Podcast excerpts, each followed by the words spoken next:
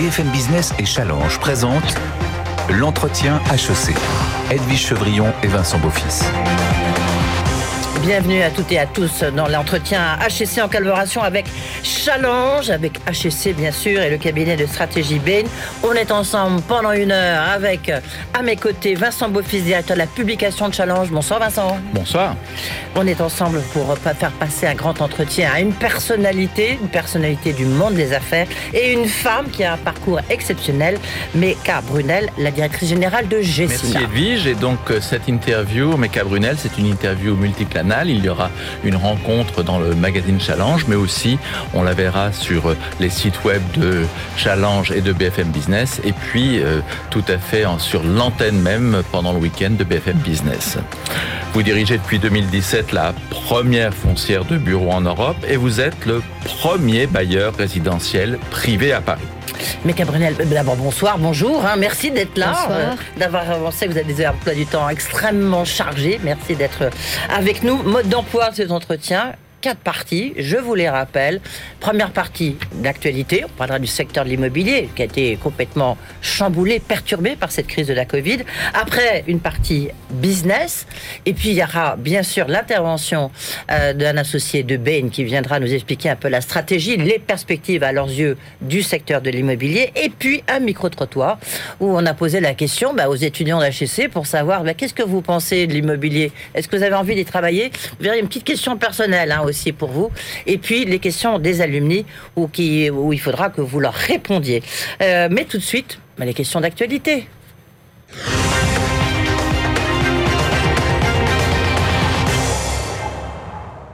Mais Brunel, euh, l'immobilier sort-il complètement, le secteur de l'immobilier transformé euh, par cette crise de la Covid? Est-ce qu'on peut dire qu'il y a cette phrase un peu qu'on entend partout, mais est-ce que elle se vérifie pour vous? Il y a un avant et un après. D'abord, bonsoir, merci euh, de cette invitation. Je dirais que la Covid, comme toutes les crises, euh, ne crée pas les tendances, euh, simplement ça l'accélère. Ici comme ailleurs, d'ailleurs dans tous les secteurs de l'économie, il y a des tendances qui existaient avant et qui ont été accélérées avec cette période de pandémie mondiale que nous avons connue. Nous avions observé depuis pas mal d'années qu'il y avait trois tendances lourdes l'urbanisation et la centralité autour des hubs de transport et de la mixité d'usage. La deuxième tendance lourde, très importante, c'est la digitalisation, la suppression des métiers administratifs et du management intermédiaire au bénéfice des métiers de service et de proximité. Nous l'avons vu pendant mmh. cette pandémie au quotidien. Et la troisième tendance lourde, c'est l'urgence climatique. Ces trois tendances lourdes ont été accélérées de façon assez phénoménale, non seulement dans l'immobilier, mais dans tous les secteurs, et pas simplement en France, partout dans le monde. C'est l'observation que nous faisons aujourd'hui. Alors, Meka Brunel, c'est surprenant dans cet euh, exposé que vous nous faites euh, post-Covid de ne pas avoir entendu le mot télétravail. Est-ce que euh, vous pensez que ce n'est pas un élément structurant de votre industrie et globalement, est-ce que vous avez le sentiment que le retour au bureau est en bonne voie? Écoutez, télétravail, euh, ça dépend ce qu'on met derrière. Euh, je crois que par euh, obligation, nous nous sommes retrouvés à travailler du domicile pendant toute cette période où on ne savait pas, on avait peur, et on avait très très peur pour nos santé et la santé de nos proches. Je voudrais souligner, je disais tout à l'heure que les emplois de proximité ont fonctionné, hein, les éboueurs, les caissières, les, gardiens d'immeubles, etc. Et eux, ils n'avaient pas d'autre choix que de travailler, alors qu'ils ne, ne pouvaient pas faire autrement. Euh, nous avons, nous observons que euh, ce télétravail obligatoire de la maison n'est pas la panacée. Ce que nous observons, c'est des collaborateurs, d'ailleurs toutes les industries l'observent, qui ont énormément souffert de cette période.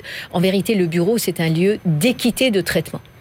Maintenant, euh, nous avons les mêmes tables, les mêmes chaises, les mêmes équipements, donc c'est l'équité qui est importante. Pas tout à fait le même nombre de mètres carrés en fonction de votre position dans la hiérarchie. Alors, oui, c'est un peu, franchement, c'est passé de mode. Hum. Euh, si je prends le cas de Gessina, euh, nous sommes sur des plateaux d'open space et c'est les mêmes mètres carrés pour tout le monde, le même mobilier, les mêmes, euh, les mêmes ordinateurs, parce que finalement, c'est pas ça qui fait la différence dans la hiérarchie ou dans le positionnement.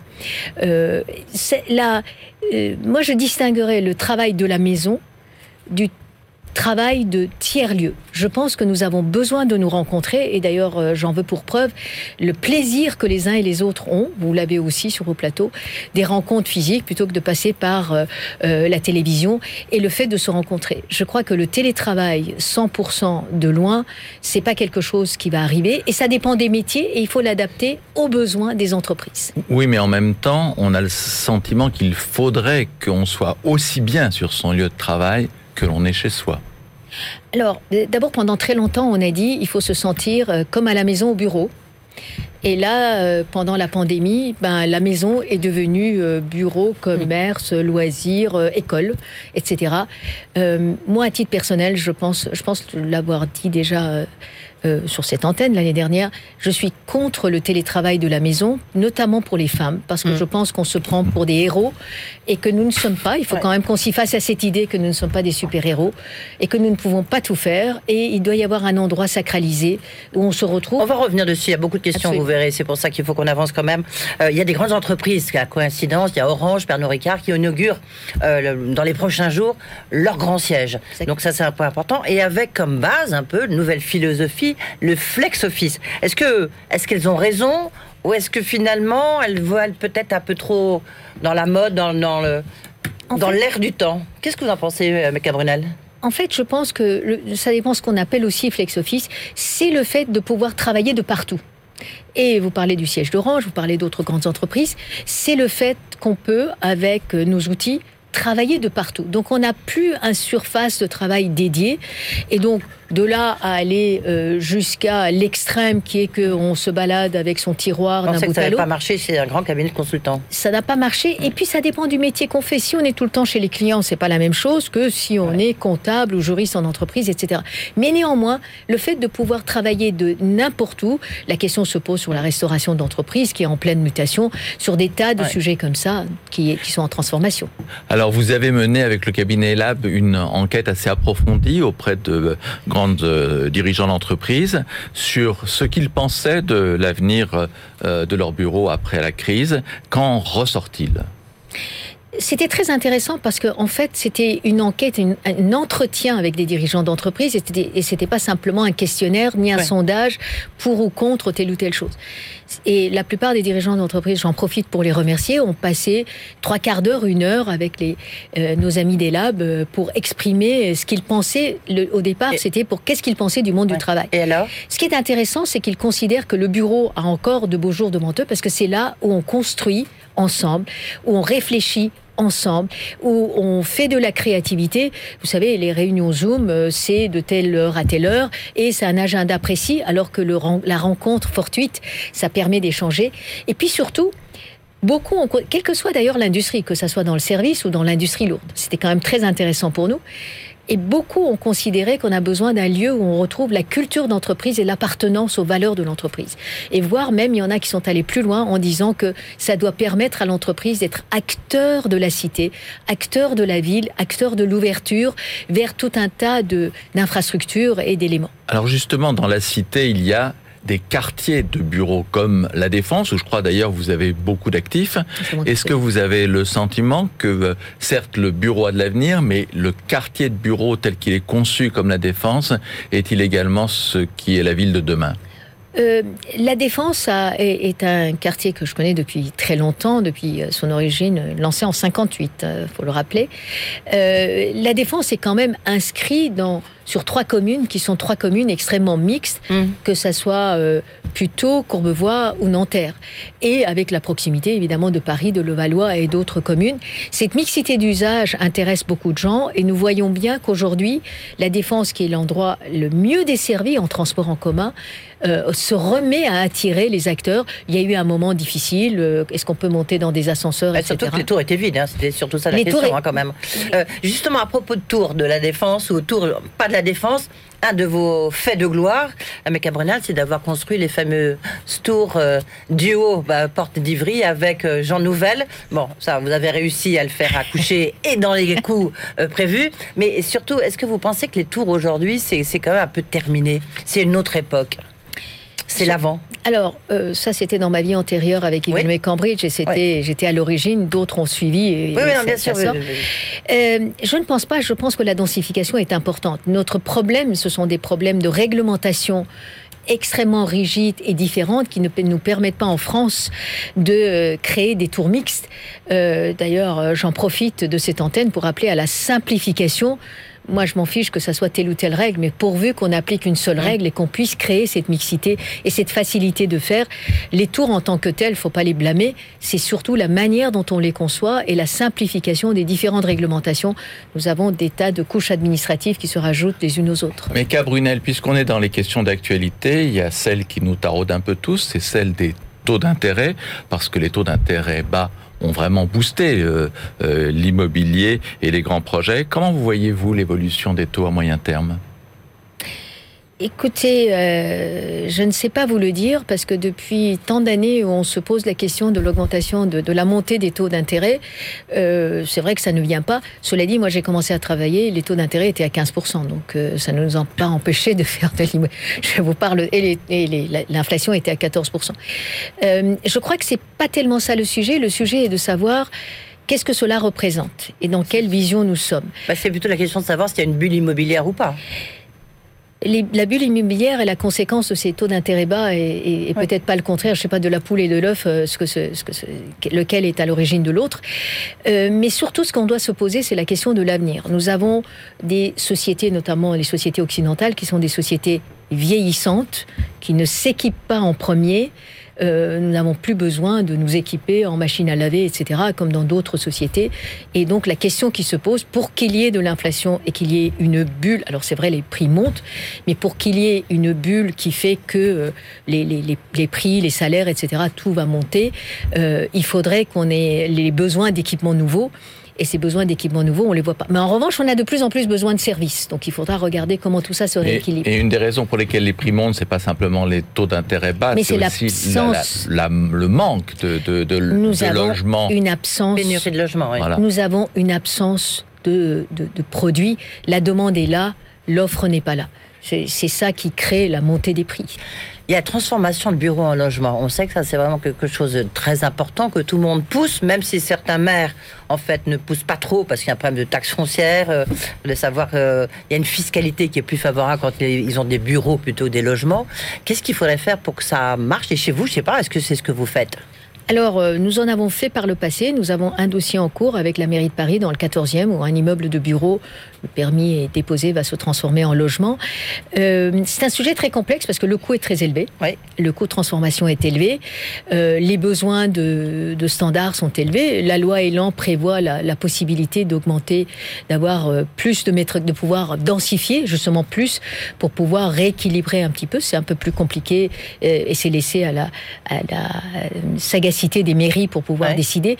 Mais il faut aller vers ça. Parce que d'un autre côté, comme je disais tout à l'heure, on parlait tout à l'heure des bureaux, hum. il y a sûrement à la fin, du fait de la digitalisation, besoin de beaucoup moins de bureaux. Qu'est-ce qu'on va faire de tous ces mètres carrés qui ont été construits et, on ne va pas en faire des ruines modernes qu'on fera visiter avec euh, des guides. Donc, euh, donc il faut bien les transformer. Alors, Mecca Brunel, on va se retrouver tout à l'heure pour la deuxième séquence, les questions business et le brief de Bain.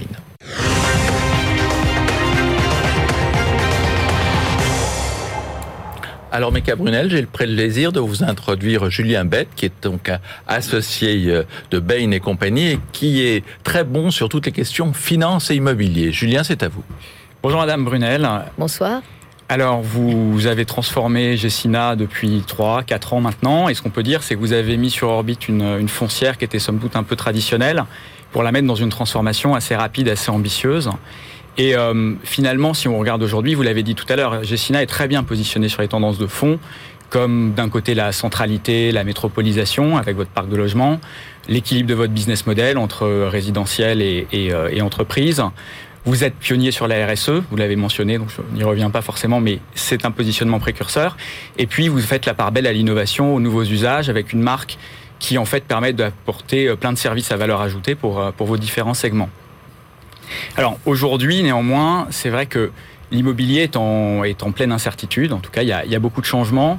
Si on en citait quatre, le premier qu'on pourrait donner, vous avez commencé à l'évoquer, c'est euh, finalement, que va-t-il advenir de l'immobilier de bureau? C'est-à-dire qu'on voit deux tendances contradictoires entre d'un côté des salariés qui ont apprécié la flexibilité, ils sont 95% à dire vouloir répéter, enfin pérenniser les changements favorables qu'ils ont eu pendant la crise, et en même temps ils ont envie de revenir. Et aujourd'hui, il y a un paradigme à retrouver côté immobilier de bureau pour savoir la forme qu'il va, prendre demain.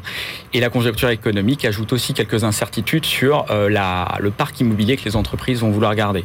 Ça, c'est la première. La deuxième, c'est l'évolution de cette tendance de métropolisation, de centralité. Euh, comment, comment va-t-elle évoluer après les, expérimentations du Covid de ces, de ces deux dernières années? Est-ce qu'elle va rester ou est-ce qu'au contraire, elle va, elle va s'hybrider, elle va devenir différente?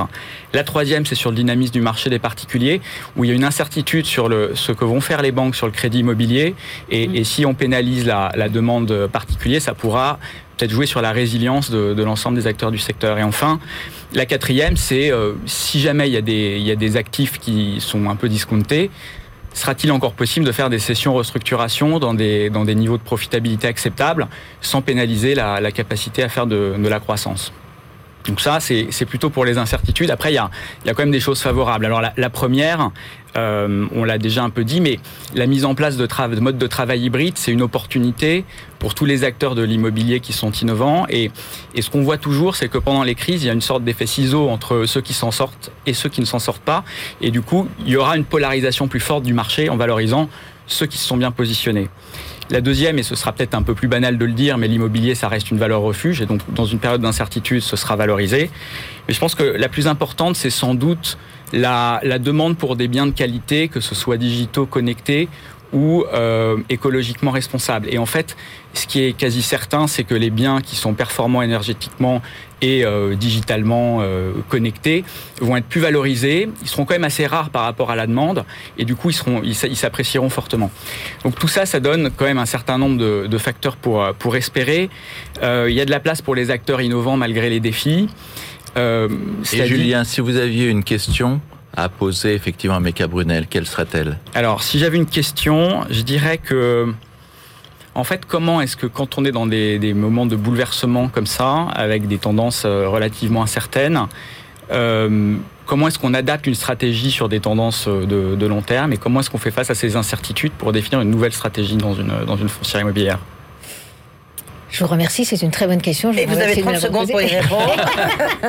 Mais après, ça sera les questions business que a très euh, bien introduites, justement. Je, je, je, je, vous dirais par le, le principe même de l'immobilier qu'on m'a appris euh, depuis longtemps.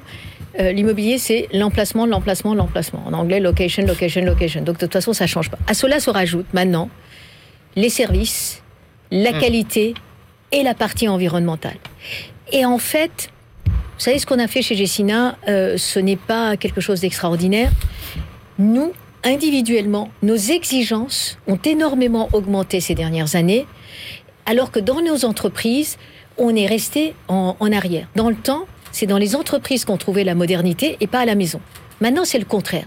Donc, on n'accepte plus un appartement ou un logement qui ne soit pas aux normes. On n'accepte plus qu'on ne soit pas environnemental et qu'on ne respecte pas. Et surtout, qu'on ne fasse pas ce qu'on dit, qu'on ne dise pas ce qu'on fait. On n'y arrive pas toujours, mais au moins avoir l'intention, la bonne intention de le faire. On n'accepte plus que les services ne soient pas là. Tout autant que nous sommes, nous sommes tous pareils. Donc face à ces exigences, il n'y a pas de plan B. Et surtout, le changement climatique, c'est pour nous essentiel. On n'a pas le choix. On est dans une espèce de course de, euh, de, de, de comment dirais-je, de fond à la manière des Kenyans, hein, pas des, des, autres pays du monde, c'est-à-dire euh, pleine vitesse dès le départ, avec la vague de tsunami qui est derrière nous. On a 10 ans, a dit le rapport du GIEC. On n'a pas le choix. Faut y arriver. En tout cas, faut faire le maximum. Si on ne fait rien, on n'y arrivera pas. Merci beaucoup, euh, Julien Bette, donc euh, associé de Bene Compagnie. Et vous l'avez compris, il a très bien lancé le débat parce que maintenant, c'est place à l'actualité business avec des questions qui vont reprendre ce que vous nous avez dit. Tout de suite.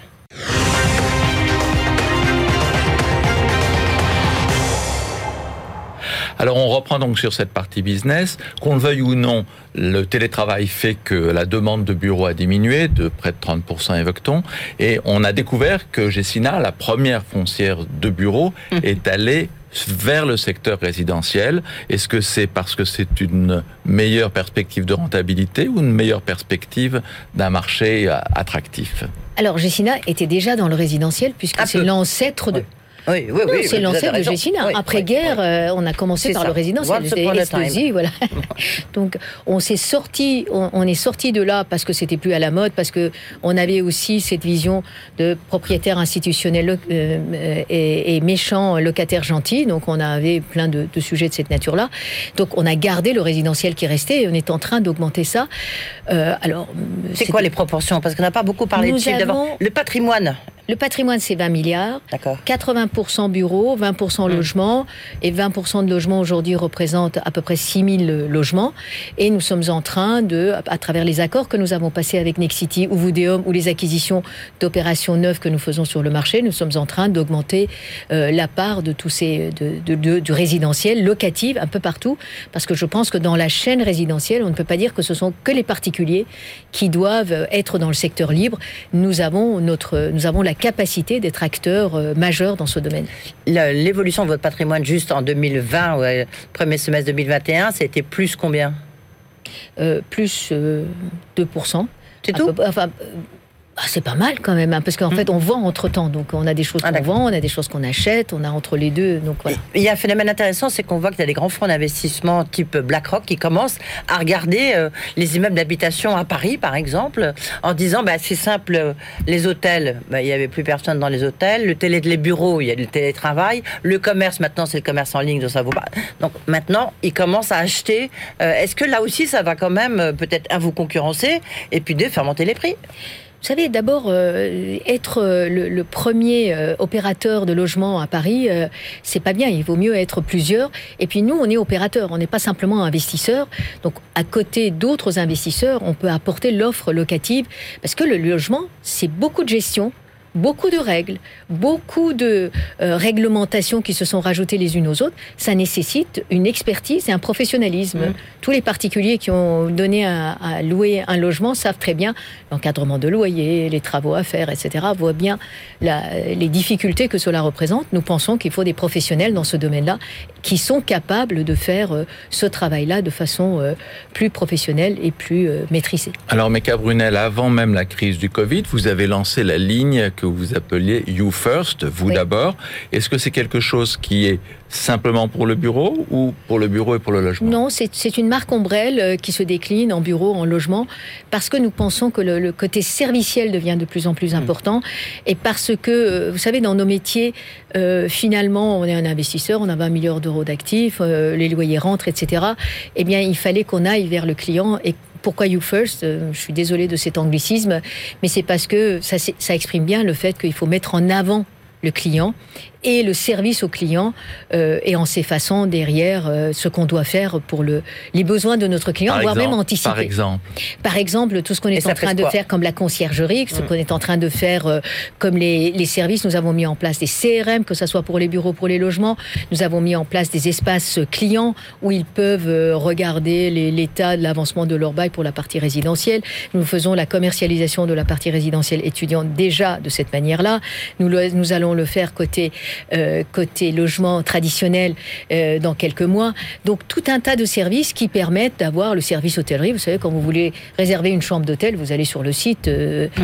vous ne téléphonez pas à une agence pour remplir un document. Donc tout ça, ça fait partie des services et de la digitalisation qui va avec vous avez déclaré tout à l'heure, bah, vous avez dit que c'était très important, évidemment, tout ce qui est les enjeux climatiques, les enjeux de la RSE, on va y revenir avec Vincent, euh, tout ce qui est le euh, carbone, vous avez déclaré que donc vous voulez être carbone neutre en 2030. Ça, ça, ça, veut dire quoi, quoi concrètement, quand on, on dirige Gessina, vous traduisez ça comment en termes stratégiques? Écoutez, le, euh, le, les immeubles existants le bâtiment est le deuxième euh, industrie qui est le plus polluant derrière le transport. C'est connu mondialement, c'est pas que ici. Et le plus dur, c'est les immeubles en exploitation, avec des gens dedans, parce qu'on est toujours en train de dire je ferai demain, je ferai après-demain, j'ai pas le temps, oui mais les gens on va pas les déranger, etc. C'est en cela que c'est important. Donc on a mis en place un programme qui s'appelle Canopée Carbone Net Zéro Plan 2030 pour dire d'ici 2030, on doit aller vers la neutralité carbone sur le patrimoine existant ça demande tout un programme, toute une transformation, beaucoup de technologies, beaucoup d'innovation, beaucoup de R&D, parce que toutes ces technologies-là n'existent pas. Et j'allais dire, on n'a pas le choix. la taxonomie européenne euh, la taxonomie européenne va nous y obliger, euh, tout un tas d'éléments, et nos clients vont nous y obliger. On n'y pourra rien, nous, en tant que clients, on n'acceptera plus de, nous, de la compromission dans ces sujets-là. Et ce, ce concept, qu'on, il y a beaucoup de livres qui ont été écrits dessus, on en parle beaucoup, euh, de ville durable, c'est quoi par rapport à aujourd'hui? Par rapport à aujourd'hui, c'est qu'on a énormément de gaspillage. À Paris notamment. On a énormément de gaspillage et souvent euh, pardon d'utiliser cette expression pas pour la ville de Paris, mais je l'utilise beaucoup euh, pour moi-même, le cerveau gauche et le cerveau droit n'est pas connecté. Vous avez déjà remarqué que quand vous avez un concessionnaire qui intervient sur une chaussée, euh, il y a, je sais pas moi, l'EDF qui intervient, qui rebouche, puis après il y a l'eau qui intervient, qui rebouche, puis après vous avez les égouts qui interviennent, qui rebouchent. Ça, c'est ne pas être durable. Ça, c'est de ne pas réfléchir, de ne pas avoir une vision globale et de ne pas être économe d'énergie, de carbone et de réflexion, de se poser la question. La ville durable, c'est la ville de réemploi. La ville durable, c'est la ville où on ne fait pas de gaspillage. La ville durable, c'est la ville de l'inclusion de la manière dont on va le faire on y va peut-être en crabe, mais on y va, qu'on le veuille ou non, de plus en plus. Et la ville durable, c'est d'empêcher les espèces de mouvements de transhumance de gauche à droite, de nord au sud, de, sud, de, l'est à l'ouest, et de donner, non pas de travailler de la maison, mais de travailler de tiers-lieux à proximité, ce que M. Moreno appelle la ville du quart d'heure, ou les Américains appellent the walkable city. Il faudra qu'on puisse s'approprier son quartier. C'est pour ça que la mixité est importante. C'est pour ça qu'aujourd'hui, on a du plaisir à chez le commerçant du quartier et pas simplement à commander sur Internet question qui est vieille comme l'antique et qui intéresse tous ceux qui regardent cette émission, c'est en fin de compte, est-ce qu'il faut mieux développer l'accès à la propriété ou développer un fort marché de la location? Il faut les deux. Il ne faut pas être monomaniaque. Il faut donner la possibilité à ceux qui le souhaitent d'avoir la même qualité de service en location qu'en accession. Et surtout, l'accession institutionnelle. Je rappelle que le bail institutionnel est un bail de 6 ans renouvelable qui protège le locataire. Et puis les institutionnels ont les capacités d'injecter ce qu'il faut pour euh, rénover, restructurer les immeubles et apporter les services, même si on n'est pas parfait et on a beaucoup de travail à faire pour la perfection, mais il faut qu'on y continue à y travailler. Et nous, on va continuer cette émission, Meca Brunel, avec la deuxième partie. On va marquer une petite pause. Il y aura un petit micro-trottoir pour les, qui est réalisé auprès des étudiants d'HEC. Vous allez voir, ça c'est intéressant. Et puis ensuite, euh, les questions des alumni, puis une conclusion qui sera forcément plus personnelle. BFM Business et Challenge présente l'entretien HEC. Edwige Chevrillon et Vincent Beaufils. L'entretien HEC avec Meka Prunel se poursuit et on va avoir une deuxième partie lancée avec un micro-trottoir qui a été réalisé sur le campus d'HEC auprès d'étudiants. Sont-ils attirés par le secteur de l'immobilier? Quelle image en ont-ils? À la fin, une petite question personnelle. Tout ceci recueilli par Hortense Muller et Clémentine Impérial-Legrand. Euh, comment est-ce que tu envisages ton bureau plus tard Alors mon bureau plus tard, euh, il sera euh, plutôt grand, partagé avec d'autres gens. J'aimerais qu'il soit spacieux, très lumineux, qu'il y ait beaucoup de fenêtres et qu'il donne sur quelque chose de vert. Alors moi, dans mon bureau futur, il serait pas super grand, mais il aurait des grandes baies vitrées. Comme ça, je peux voir bah, tous mes collègues, tous mes potes venir arriver. Parce que par exemple, si je sens que je vais me faire engueuler, euh, je, vois le truc venir et il y aurait des plantes partout. Euh, moi, je veux un bureau qui soit mobile, mais euh, mobile dans le sens où flexible, debout, assis, qu'on puisse bouger, pas avoir mal au dos. Je l'imagine plutôt sur deux, sur deux locations, à moitié, à moitié chez moi ou en tout cas avec le télétravail ben, n'importe où dans le monde en fait. moi, j'envisage pas un retour au bureau, enfin au sens propre du terme. Et je pense que la, pandémie, en tout cas, enfin, j'ai eu une expérience en télétravail et euh, ben, j'ai beaucoup apprécié ça. Donc, euh, j'imagine en tout cas passer euh, beaucoup de temps chez moi à la maison. Est-ce que tu penses que le télétravail, c'est l'avenir des bureaux aujourd'hui? Je pense pas que ce soit l'avenir non plus, dans la mesure où on a besoin des liens sociaux dans une entreprise, ça me semble assez fondamental. Donc non, c'est pas l'avenir, mais une bonne, une, une, belle option dans les cas de crise comme la nôtre. Quoi. Pour moi, non, parce que euh, je me suis tapé euh, un an et demi de cours à distance sur un ordi Et là, je suis tellement content de pouvoir avoir un peu de contact avec mes camarades, retrouver des gens sur, en, vrai, pouvoir parler. Bah moi, j'espère que le, le, Covid, le développement du télétravail va permettre aux Français, aux gens en général, d'aller habiter plus les espaces ruraux. ils seront un peu moins contraints de rester dans les grosses villes. Ça, c'est mon, c'est mon vœu que je fais pour plus tard. Les gens ont peut-être plus l'habitude de travailler depuis chez eux et en tout cas d'être mobile, d'aller dans des espaces de coworking. Enfin, en tout cas, je pense qu'il y a pas mal d'entreprises qui se sont dit que c'était plus rentable d'avoir des espaces de coworking plutôt que, euh, que des bureaux euh, personnels individualisés. Est-ce que tu vois le télétravail comme une solution pour les entreprises de ne pas payer leur loyer? Oui, mais je suis pas sûr que ce soit euh, une, enfin qu'il faille euh, réfléchir euh, uniquement par, sous cet angle-là pour une entreprise, parce que le télétravail, ça a aussi des, des, impacts, ça peut avoir des impacts assez négatifs en matière de pression sur sur les employés, en matière de d'ambiance de travail. Donc c'est pour ça que je pense qu'aucune entreprise n'a intérêt à passer à 100% télétravail. Et je pense qu'il ne faut pas réfléchir à l'aune du, du, profit, mais vraiment de, de l'ambiance de travail, de l'esprit d'équipe, etc. Je veux dire que oui, c'est une option pour eux d'économiser de l'argent, mais je pense que c'est autorisé d'économiser de l'argent parce que c'est important d'aller quelque part pour sentir que vous laissez vraiment votre maison et votre vie personnelle derrière vous et entrer pleinement dans une vie professionnelle. Aussi, je pense qu'il est crucial de créer un lien réel avec ses collègues, d'être avec eux et de sentir que l'on travaille avec eux, que l'on travaille en équipe ce qui est personnellement beaucoup plus difficile à réaliser lorsque l'on ne se voit que sur le Zoom. Est-ce que pour toi c'est important de travailler dans des bureaux à basse consommation? C'est primordial. C'est absolument euh, primordial d'avoir des bureaux intelligents à basse consommation. Euh, il faut s'assurer par contre que ça marche parce que personnellement, moi j'en ai fait les frais. On avait des bureaux qui étaient un peu euh, smart.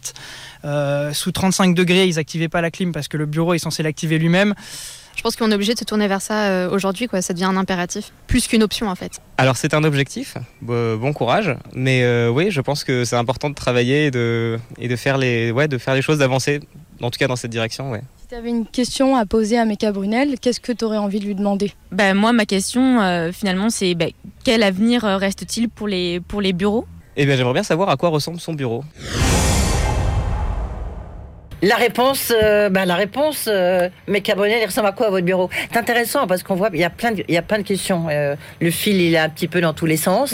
Ils sont d'accord sur la décarbonation, mais en même temps, ils disent, bah oui, mais du coup, j'ai pas de clim. Donc, vous voyez, c'est votre bureau d'abord. C'est humain. Moi, mon bureau est, relativement petit. Euh, j'y suis jamais. C'est le seul bureau fermé, euh, avec le bureau du président, qui est plus grand, euh, de la maison. Et en fait, je l'ai juste fait ça parce que je vais vous dire, quand on a refait les bureaux, je voulais pas que mon successeur, le jour où il viendrait, casse tout et, casse l'ambiance. Donc voilà. Et j'y suis jamais. Il y a juste la photo de mes petits-enfants qui est derrière, des 6, des 7, qui me surveillent. Donc quand j'y suis rarement, il regarde ce, fait, ce que je fais, mais en vérité, je suis tout le temps à droite à gauche dans la maison. Euh, Et la clim est à combien euh, La clim est coupée. La clim est coupée. Ah bah donc vous avez très chaud. non, parce que je, je, je trouve qu'on peut, en fermant les rideaux ou les volets, on peut baisser la température et s'adapter. Voilà. Je suis un animal à sang-froid. Animal à sang-froid comme vous. Euh, dernière partie de cet entretien HEC. Je ne parle pas de la conclusion. Voilà, il y a des petites questions là encore personnelles. Euh, dernière partie avec les questions posées par les alumni d'HEC.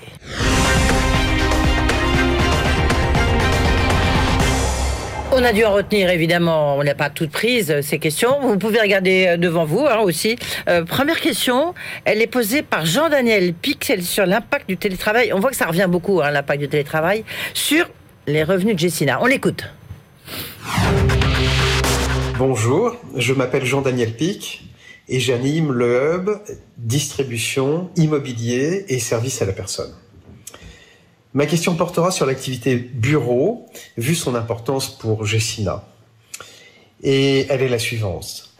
Euh, j'aimerais savoir la perspective que vous avez sur euh, le télétravail, sa rémanence et l'impact que cette tendance pourrait avoir sur les revenus et sur la stratégie à moyen et long terme de Gessina. Merci beaucoup. Réponse. Euh, je, je, ne réfléchirai pas en termes de télétravail, mais digitalisation.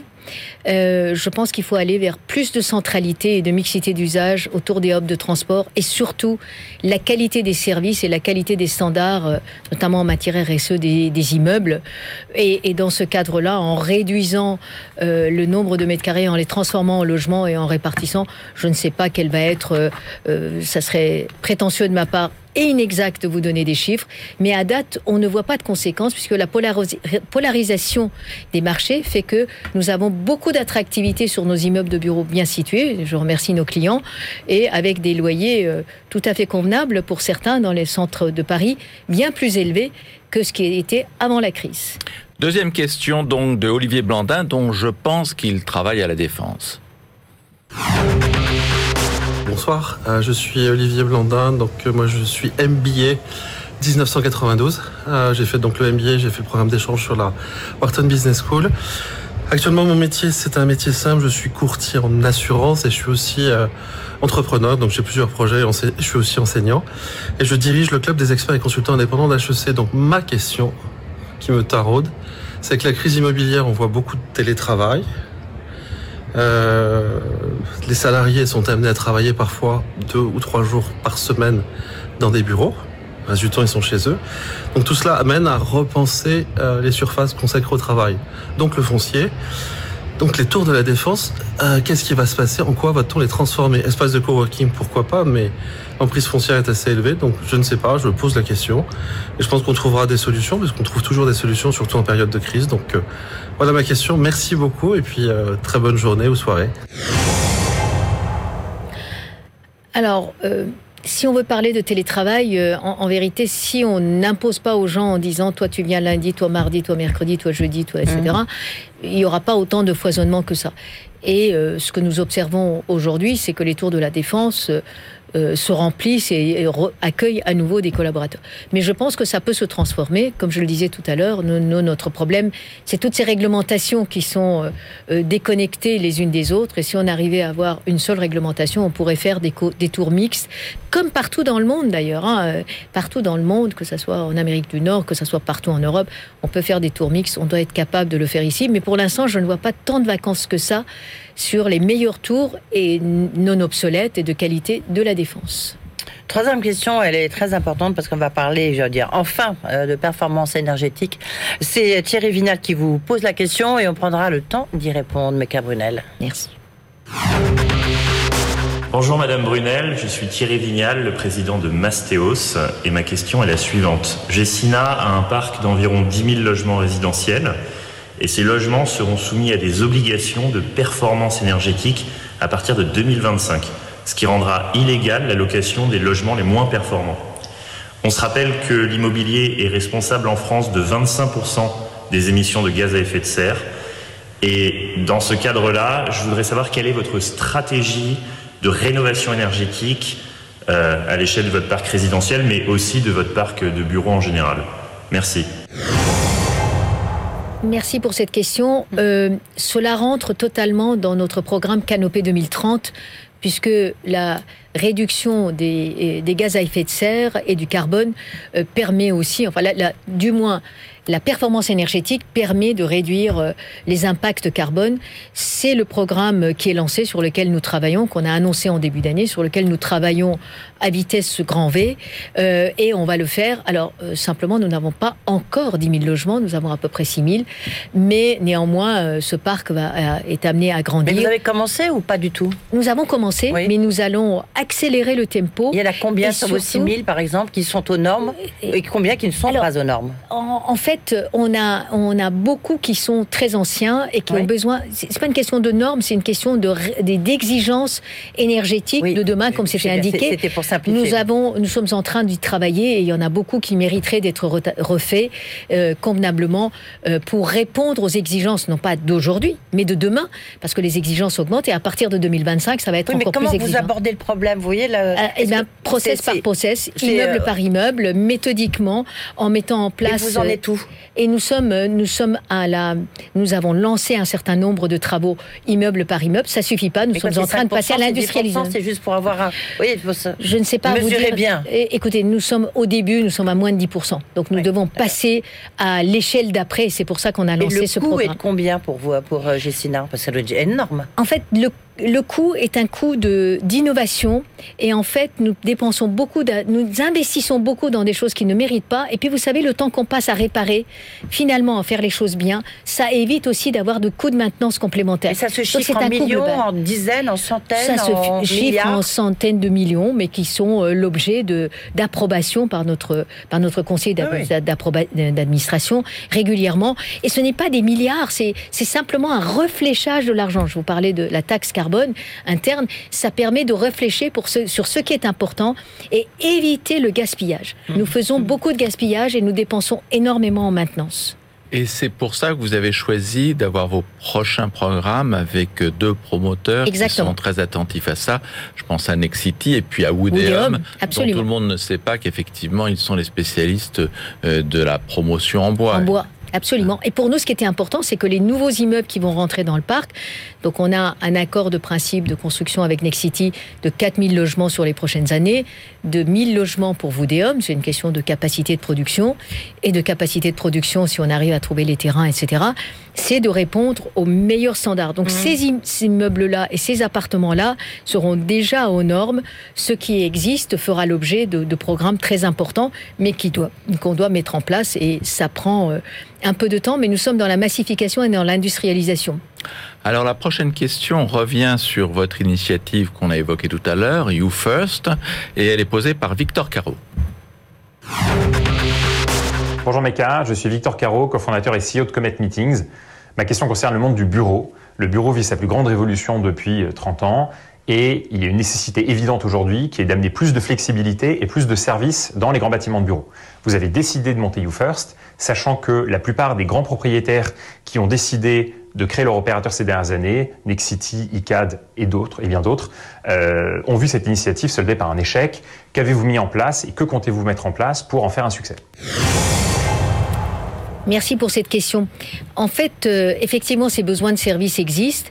Euh, je pense qu'il a raison. Vouloir euh, inventer l'eau chaude toute seule, on n'est pas toujours obligé de vouloir tout faire soi-même comme mes petits-enfants. et parfois, faire des partenariats, ça permet de mettre en place des services et utiliser les savoir-faire sans, sans, être obligé de le, de le créer soi-même.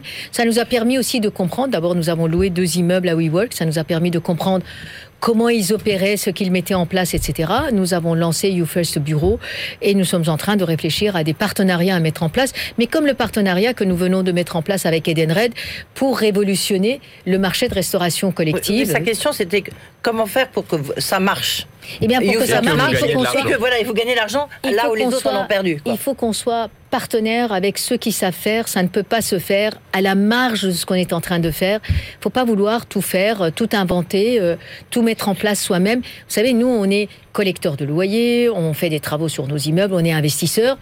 Mais ces services-là nécessitent d'autres qualité, d'autres savoir-faire. Et donc, c'est avec des partenariats qu'on le met en place et on a des discussions un peu partout en ce moment euh, qui avancent. Euh, et, voilà, ça nous a appris que euh, finalement, on sait qu'on ne sait pas, donc il faut qu'on le fasse avec ceux qui savent. On va parler d'immeuble idéal. C'est l'avant-dernière question. La question de Philippe Muselec. On l'écoute. Bonsoir, je suis Philippe Musialec, E04, secrétaire général de, de Vinci Immobilier. Et compte tenu de, la crise actuelle qu'on connaît, du télétravail, de la baisse importante des investissements, malgré bien sûr le, le montant aussi très important de liquidités à investir, aujourd'hui finalement, l'immeuble idéal pour vous, quel est-il? Quels sont les critères d'investissement que vous retenez pour acheter un immeuble demain de bureau, d'immeuble tertiaire? L'immeuble idéal, alors, comme je disais tout à l'heure, c'est l'emplacement, l'emplacement, l'emplacement, ça c'est la base. Et à cela se rajoute la, le côté mixité d'usage, vraiment dans des quartiers très Mais il a quelle taille Il est construit en quoi euh, euh, Il a des balcons, il a des grandes baies vitrées ou au contraire c'est pas bon. Vous voyez, c'est juste que essayez de nous, euh, voilà, nous faire qu'on visualise voilà, votre immeuble idéal. Un immeuble haussmanien, est très beau, peut être idéal par certains côtés, n'a pas forcément des balcons à tous les étages. Euh, donc c'est une question de qualité de, de, ce que ça offre là où ça doit être. Moi, j'ai pas de, de, principe de base là-dessus, à titre personnel. L'important, c'est qu'on soit dans des quartiers mixtes. L'important, c'est qu'on soit autour des hubs de transport. L'important, c'est qu'on apporte des services et qu'on qu'on soit environnemental et qu'on réponde aux exigences de nos, de nos clients. C'est ça qui est le plus important. Qu'ils soient placés euh, dans Paris intramuros sur les grands boulevards ou qu'il soit placé euh, en banlieue sur un immeuble des années 60 pourvu qu'il réponde à tous ces critères-là et ça sera l'immeuble idéal. Mais à contrario, qu'est-ce qu'il y a comme immeuble ou comme ensemble que vous avez euh, mis de côté, pas voulu acheter parce que vous vous disiez ce n'est plus quelque chose eh qui correspond aux besoins d'aujourd'hui? euh, Là encore, l'emplacement euh, les tailles trop importantes euh, au milieu de nulle part, la, la civilisation simplement de l'automobile de dire voilà, je vais, je vais travailler à tel endroit, je prends ma voiture, je vais vivre à tel endroit, je prends ma voiture, je vais consommer à un autre endroit. Ça, c'est vraiment quelque chose qui aujourd'hui ne fonctionne plus. Oui, mais en même temps, si vous prenez les tours du haut que vous, avez construit, sont au bord d'un périphérique, elles, ont, elles sont très très très très grandes. Il y a pas, on peut pas aller au franc prix d'à côté. Euh, ah bah si, le quartier, le quartier du 13e, on est, on est en, ville. Mais enfin, on est, en ville, on est, on, a l'accessibilité euh, des transports en commun. On vous a le referiez aujourd'hui Est-ce que vous les referiez? C'était il y a longtemps, vous-même vous, l'avez souligné tout à l'heure. Il y a plus de 10 ans, euh, le, concours a commencé en 2011. Mais, euh, non, mais je prends ça comme exemple. On euh. prendrait, d'abord c'est un immeuble, je salue Ivan Cambridge qui est propriétaire de cet ensemble-là, et Natixis qui est l'utilisateur. c'est un immeuble qui est très environnemental, mais ça serait à refaire, il faudrait aller un cran plus loin en service, en moyens, mais moi je suis pour la, la densification. Attention à l'étalement urbain, attention au danger de l'étalement urbain qui entraîne, euh, et le fait de mettre des villes à la campagne, ça marche pas toujours. Et nous, nous ne deviendrons pas agriculteurs en, en, apprenant sur des tutoriels sur Internet. Alors on va passer un dernier moment ensemble sur les questions euh, avec Hervé Parent qui est attentif à comment on travaille avec les startups. Hervé Parent, HEC Immobilier, euh, spécialiste de la PropTech. De nombreuses innovations digitales sont proposées aujourd'hui par des startups. Elles sont proposées aux sociétés foncières. Euh, lesquelles vous semblent les plus pertinentes et comment collaborez-vous avec ces startups? Écoutez, nous, travaillons avec énormément de, de start-up ou pas start-up. Je veux dire, on n'est pas obligé d'avoir des jeunes pousses, des entreprises. Vous avez un incubateur? Nous avons un incubateur à travers des fonds dans lesquels on est investi, euh, notamment le fonds Fifth Wall, qui est le fonds américain, euh, mais des fonds euh, français sur lesquels nous sommes investis. Et nous apprenons à, à créer des incubateurs. Il faut qu'on soit modeste. On n'a pas forcément le personnel et la capacité de pouvoir suivre toutes les startups. Et nous travaillons avec beaucoup de, euh, de sociétés innovantes dans tous les domaines. Vous savez, les services qu'on apporte à l'immobilier aujourd'hui sont très très vastes. Ça va dans tous les domaines. Vous voyez, vous pouvez avoir une, un récupérateur d'énergie d'une douche qui vous permet de, gagner je sais pas combien en chauffage euh, dans l'immeuble et en réutilisation de l'eau et le gaspillage qui va avec et donc euh, le bas carbone. Donc on est dans un écosystème qui est très très ouvert. Il faut pas vouloir tout faire soi-même. Là encore, il faut s'appuyer sur connectés, C'est vous qui les, qui les faites ou pas? Nous, nous sommes propriétaires et nous mettons les connectivités en place. Nous sommes en train de faire euh, une campagne de créer des jumeaux numériques euh, à travers d'abord les relevés de nos immeubles existants, plus les, euh, tout ce qui est capteurs qu'on met en place pour pouvoir les connecter et surtout pouvoir faire des maintenances prédictives. Une grande partie de nos investissements annuels vont dans de la maintenance si on faisait mmh. des choses qui nécessiteraient pas autant de maintenance et aussi faire du low-tech. Alors, Meka Brunel, on arrive presque au terme de cette heure passée ensemble. Euh, le temps de conclure.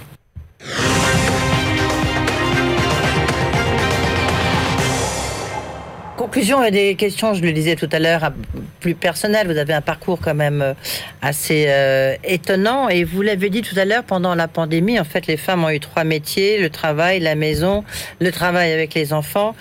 Comment éviter le pire pour les femmes Comment éviter, comment casser les mentalités? On l'a dit tout à l'heure en introduction, Vincent l'a dit, vous êtes une des rares femmes à la tête d'une entreprise du SBF 120.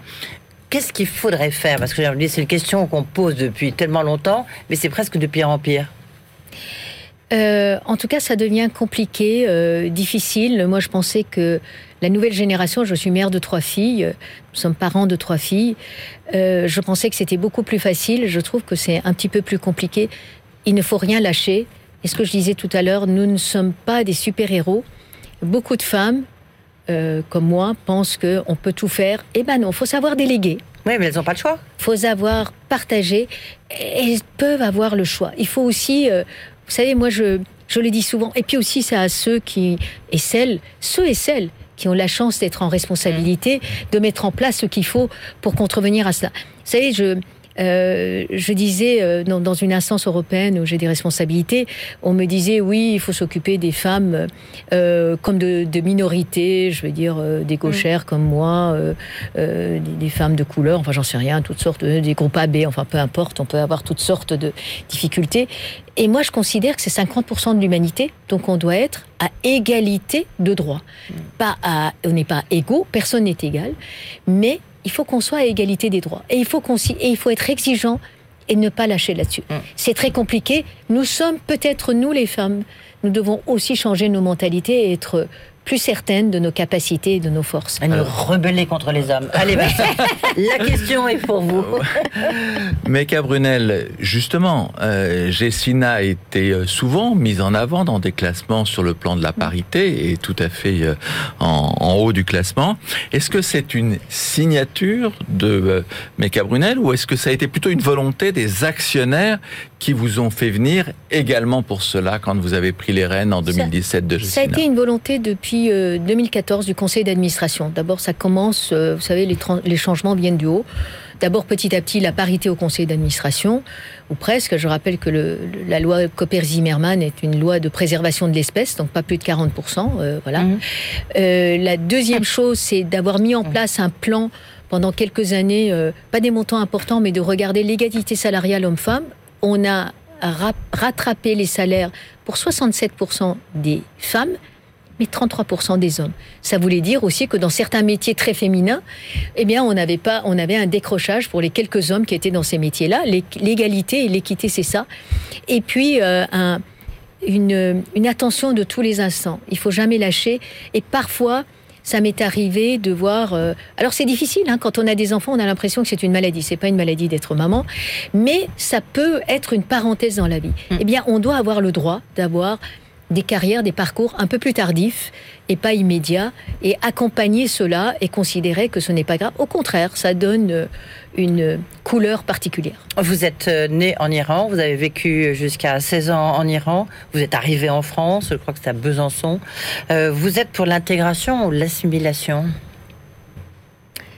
Euh, je fais pas forcément la différence entre les deux. Alors mon français n'est pas le français pour moi est une langue apprise.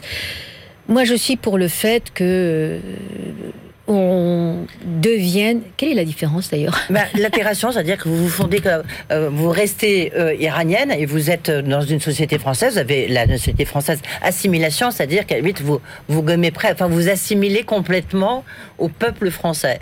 Écoutez, en tout cas, je pense qu'on ne peut pas, euh, on ne peut pas gommer son histoire, ni l'histoire des personnes, ni l'histoire des peuples. Et à chaque fois qu'on veut être différent de ce qu'on est, on, est malheureux, on n'est pas bien. Donc, il ne faut pas gommer son histoire, mais il faut aussi s'inscrire dans les rites, coutumes, les façons d'être euh, du pays qui nous adopte. Et, la France m'a adopté, et j'en suis très fière, et j'essaye d'être digne. Et c'est important. Cela est important parce que c'est aussi une question de dignité de se sentir euh, partie prenante à un destin collectif. Mais le pays qui vous a accueilli semble être déchiré dans cette campagne présidentielle sur la question de l'immigration. Est-ce que ça vous fait de la peine?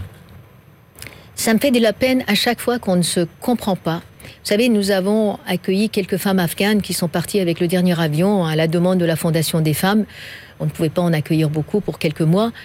Euh, et les Afghanes sont des persanophones, j'en ai rencontré.